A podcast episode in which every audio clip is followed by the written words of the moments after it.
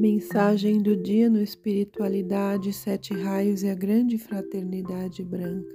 A mensagem de hoje foi extraída do livro Shambhala da Ponte de Luz. A hora decisiva para a inauguração de Shambhala na Terra aproximava-se. A natureza e os proeminentes seres da humanidade estavam preparados. A estrela polar lemuriana anunciava a chegada de Sanat Kumara. O grande senhor e mais três Kumaras despediam-se de seu povo, seu planeta e sua amada Vênus. De sua aura irradiava-se a grande estrela de cinco pontas, até ficar pairando sobre o planeta Vênus. Todos os seus habitantes sabiam que a atividade cósmica dos grandes Kumaras era anunciada por meio do aparecimento desta estrela. Os corações estavam nela concentrados e esperavam sua mensagem nesta hora. Lenta e majestosamente, elevavam-se os grandes Kumaras e vertiam sua bênção sobre o planeta Vênus. Então a estrela afastava-se e os senhores do amor dirigiam-se à aura da terra. Os habitantes de Vênus caíram de joelhos, entoando o maravilhoso hino de amor e bênção mesclando com a tristeza da despedida e envolvendo no manto de amor os seres que partiam. Quando Sanat Kumara se aproximava da terra, com seus três acompanhantes, os trinta construtores da cidade da Ilha Branca se prostraram de joelhos em agradecimento devido ao término do maravilhoso templo para receber o grande santo. Quando os Kumaras, com garbo e dignidade, entraram no templo, do altar surgiu a chama trina. Assim começou o longo servir do Senhor do mundo, que conservou viva a luz espiritual nos corações humanos. Um Kumara animou a chama azul, outro a chama dourada e o terceiro a chama rosa. Quando Sanat Kumara penetrou nesta chama trina, esta ficou ligada à chispa de luz no coração de cada corrente de vida pertencente à evolução terrena. Este fenômeno pode ser comparado com a ação de um fole, que faz fluir o fogo espiritual a toda a corrente de vida na Terra. Sanat Kumara conservou esta atividade e a ligação com toda emanação de vida pertencente à Terra. Quando seus abençoados pés tocaram a terra durante esse poderoso acontecimento, ela foi envolvida em sua grande aura cor-de-rosa e instantaneamente as pessoas sentiram consolo, esperança e paz em seus corações.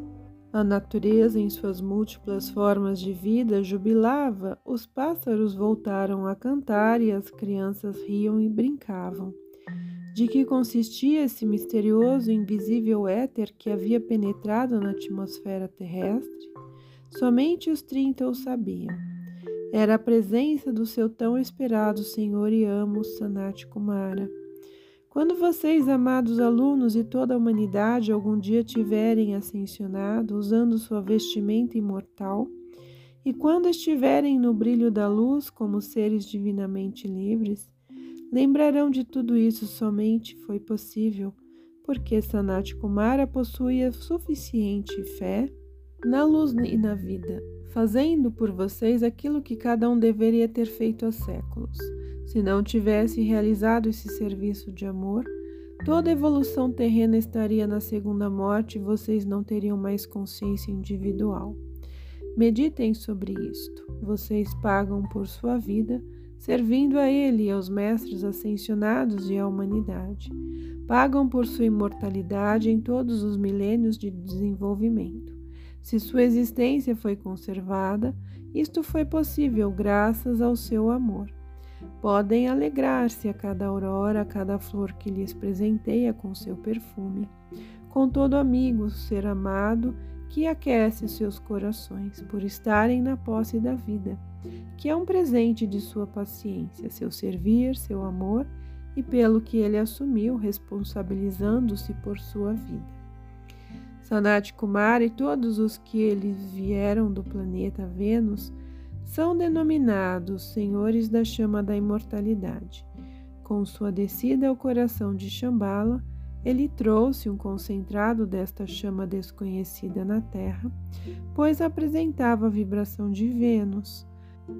A chama que ele incorporava em Shambhala reforçou-se nos milhões de anos desde a sua chegada à Terra. Ela irradia o motivo condutor de Vênus e a vibração dessa estrela altamente evoluída à atmosfera e à consciência da Terra e de seus habitantes. A chama tem a tarefa de produzir, por meio de cada corrente de vida consciente, geradores centros de luz. A finalidade da presença de Sanat Kumara era a criação de conscientes portadores da luz. Cada pessoa, segundo sua tendência, é um portador da luz. Cintilante de luz celestial de puro amor divino sobre as areias do deserto de Gobi, pulsa a santa cidade Shambhala com suas cúpulas douradas e irradia a luz das esferas mais elevadas.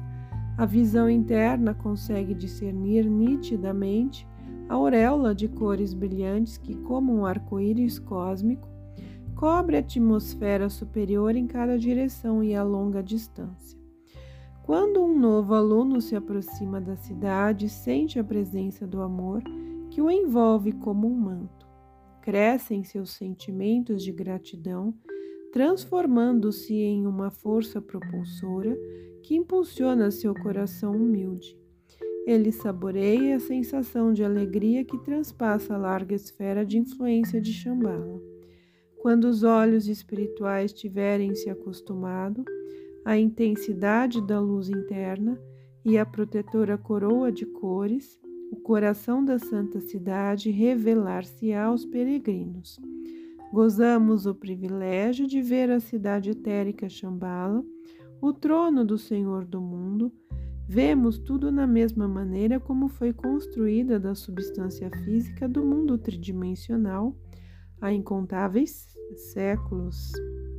Mar profundamente azul, na mais pura irradiação envolve a cidade para a qual uma ponte de mármore maravilhosamente cinzelada constitui o único acesso. Artísticos arcos elevam-se sobre o mar azul, ligando a cidade da ponte com a terra firme.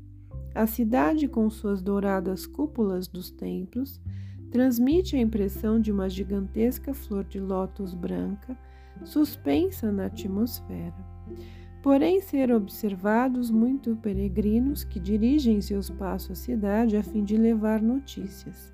Alguns trazem mensagens ao regente, outros esperam dele concessões que os autorizem a continuar seus serviços para a humanidade.